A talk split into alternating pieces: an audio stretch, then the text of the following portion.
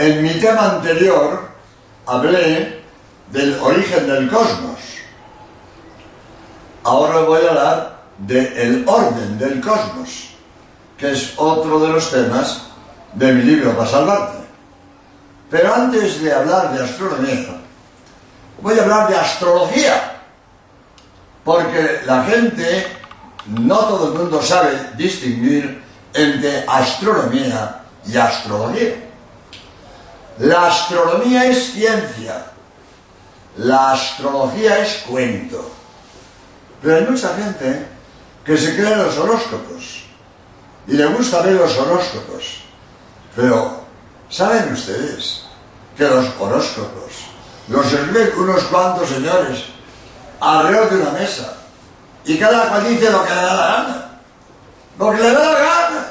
Todo mentira, todo invento. ¿Para qué se preocupan de los horóscopos? Si todo es mentira, inventado por gente que le gusta entretener, engañando. Bueno, engañando a los incautos y a los ingenuos. Los que tenemos sentido común nunca hacemos caso de los horóscopos.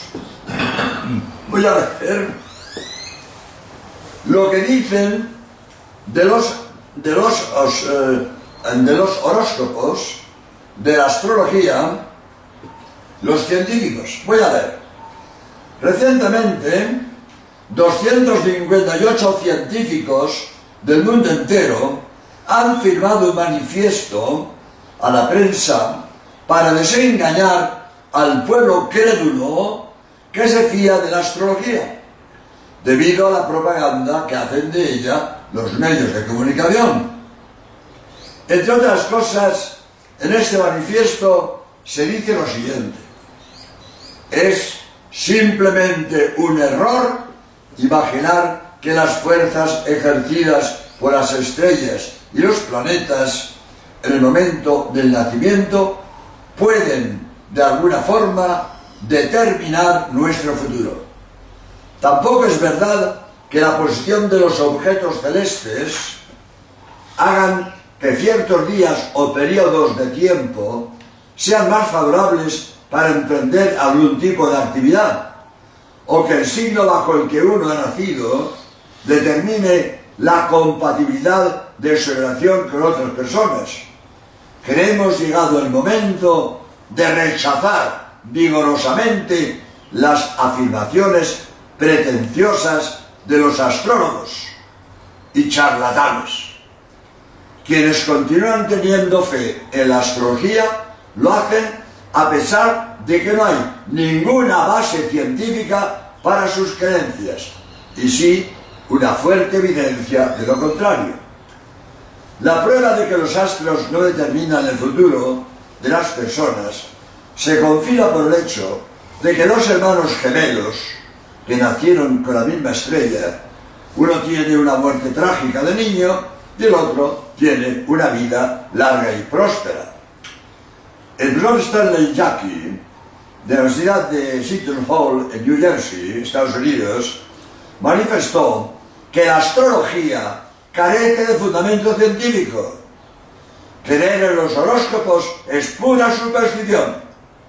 Lo que ocurre es que cuando disminuye la fe en Dios, aumenta la credulidad de las supersticiones. Lo mismo podríamos decir de los futurólogos En agosto de 1999, todos los medios de comunicación se hicieron eco de la profecía de Nostradamus, según la cual el fin del mundo sería el próximo día 11. Profecía que fue un fracaso. Por eso hoy seguimos vivos. 12 personas se suicidaron por miedo a lo que iba a pasar el 11 de agosto. Para esta misma fecha, otros anunciaron una catástrofe en París, hasta el punto de que el célebre diseñador Rabanne clausuró sus tiendas en París y tampoco pasó nada vez. Bien, esto era a propósito de que no es lo mismo astronomía que astrología. La astronomía es ciencia, la astrología es cuento. Y mm, hablando de lo que había propuesto en este tema, el orden de las estrellas. Maravilloso. Por eso, en astronomía es en lo único que podemos ser profetas. Nadie sabe el campeón de la liga de fútbol del año que viene. Nadie, nadie. O, qué sé yo, el poner, o el número del gordo de la lotería de Navidad. No lo sabe nadie. Si los adivinos, los brujos y los astrólogos supieran, pues comprarían el número y se millonarios. Nadie puede ser profeta solo en astronomía en astronomía. Y nosotros podemos predecir lo que va a pasar en el futuro en astronomía. Ejemplo, yo tengo en mi casa un calendario. Saco la hoja y pone mañana eclipse total de sol. Pero si el calendario lo tengo hace cuatro meses, si esto se escribió hace un año, ¿cómo hace un año sabían que mañana eclipse total de sol? Ah, porque el movimiento de las estrellas es matemático, es matemático. Sabemos perfectamente que mañana hay eclipse de sol. Voy a contar un ejemplo. Estaba yo en Canarias dando conferencias y me hablaron de un eclipse de sol que hubo unos, unos días antes, no sé cuánto. Había un eclipse de sol que había cogido el cono de sombra Canarias. Y allí fueron astrólogos norteamericanos, ingleses, alemanes, italianos, franceses, rusos, fueron a las Canarias, no fueron a Alaska, no fueron a Australia, fueron a las Canarias. Sabían que el cono de sombra cogía las Canarias. Sabían qué día iba a empezar, a qué hora, a qué minuto, a qué segundo, cuánto iba a durar. Todo se sabía. Por eso fueron a las Canarias para estudiar el eclipse de sol. Por cierto, muy bonito, me dijeron allí que a las 12 del mediodía se hizo de noche. Tan de noche que los coches tuvieron que encender los faros. Las gallinas se subieron los palos, los pajaritos se fueron a dormir. A las 12 del mediodía se hizo de noche. Yo digo, de cuando hablo de esto, digo de broma, algún pajarillo le diría al otro, oye tú, qué corta se me ha hecho la noche, qué pronto se me ha pasado esto. Claro, si no era una noche, era un eclipse. A las 12 del mediodía se hizo de noche, en las Canarias. Y se sabía desde el año pasado. Otro dato. Cometa Halley. Pasó en 1986. Se estaba esperando desde el año 10. Y el año 10 se esperaba desde el siglo pasado. Y sabíamos cuándo pasaba el cometa Halley. Y el mundo se preparó por ejemplo, le mandaron la sonda Giotto que se acercó al cometa para fotografiarlo. Y eso lleva tiempo, lleva técnica, hay que prepararse. Sabíamos exactamente cuándo pasaba el cometa Halley. Se sabía. Desde el año 10 sabíamos. Es decir, que el orden, el orden de las estrellas en el cielo es matemático.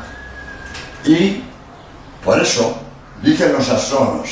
James Jeans, un astrónomo eh, muy conocido norteamericano, voy a mm, decir los títulos. James Jeans es ilustre matemático, presidente de la Real Sociedad Astronómica de Inglaterra, profesor de la Universidad de Oxford, etcétera, etcétera, etcétera, dice, dice, el cosmos es obra de un gran matemático. Un gran matemático ha hecho el cosmos. Dice James James. Otro, Borman desde la Luna. Nosotros hemos llegado a la Luna gracias a unas leyes matemáticas que no han sido hechas por el hombre. Hay un gran matemático que ha hecho, ha puesto las leyes que rigen el movimiento de las estrellas. Leyes que formularon matemáticamente Newton y Kepler. Pero Newton y Kepler no hicieron las leyes que mueven las estrellas. Las estrellas se movían según esas leyes muchísimos años antes que nacieran Newton y Kepler. Por lo tanto, el orden maravilloso que se mueven las estrellas es obra de un gran matemático. Y yo cuando hablo de esto digo, donde hay orden, donde hay técnica, donde hay organización, hay una inteligencia. Por eso el orden de las estrellas me hablan de la inteligencia de Dios, autor de las leyes que dicen el movimiento de las estrellas. Donde hay orden, donde hay técnica, donde hay organización, hay una inteligencia. Yo a poner este ejemplo que es elemental. Si un día naufrago en alta mar y agarrado un madero llego a una isla desierta y paseándome por la isla no encuentro rastro de hombre, no hay pisada de hombre, no hay un trapo vacío, un trapo sucio, no hay una lata de sardinas vacía, no hay rastro de hombre, pero veo una cabaña, pienso, aquí está un hombre. Porque esos palos que forman la cabaña, esas estacas, esos palos que forman el techo, esa puerta giratoria, me hablan de la inteligencia del hombre que ha ordenado los palos para que formen la cabaña. La cabaña no se forma con los palos caídos de un árbol. Los palos caídos de un árbol forman un montón de leña, no una cabaña. Donde hay orden, donde hay técnica, donde hay organización, hay una inteligencia ordenadora. Nos voy a poner el ejemplo de mi libro. Mi libro para salvarte tiene un millón de letras. Es fácil. ¿Cuántas líneas hay? Primero, ¿cuántas páginas? ¿Cuántas líneas en cada página? ¿Cuántas letras en cada línea? un millón de letras. Para que estas, este millón de letras se ordene formando palabras, y las palabras formando frases, hace una inteligencia que ordene las letras, para que formen palabras, y las palabras para que formen frases. Pues yo no escribo mi libro cogiendo un cubo, echando un millón de letras, tiro el cubo, hombre, salió un libro, idiota. Un libro no se escribe echando un millón de letras en un cubo y tirando el cubo. Y menos, pues yo llevo más de 50 ediciones de mi libro. Yo tiro el cubo 50 veces y me salen 50 libros, vamos, eso es idiota. Eso no lo cree nadie. Nadie tira 50 veces un cubo con un millón de letras y salen 50 libros. No lo cree nadie. Voy a leer aquí la cantidad de, eh, ¿cómo se dice?, de combinaciones, la seguridad de que tirando un millón de letras no sale el libro, a ver si lo encuentro, porque he perdido la cita, bueno, si no, es igual. Es, que es, curioso el número tremendo el número tremendo, no, lo encuentro, es igual. El número tremendo que sale de la probabilidad de que se ordenen... Ah, no lo encuentro, es igual. Que es imposible, eso ya lo tiene todo el mundo. Que un libro no sale tirando un minuto. Por lo tanto, el, fruto de este tema es el orden maravilloso del cosmos me habla de la inteligencia de Dios. Por eso, viendo la complicación del movimiento de las estrellas, caigo en la cuenta del talento de Dios. Por eso, como dice la Biblia, los cielos cantan la gloria de Dios. Cuando miro al cielo y sé las maravillas del cosmos, caigo en la cuenta del poder y de la seguridad que tiene Dios Creador. Pues muchas gracias y hasta el próximo programa.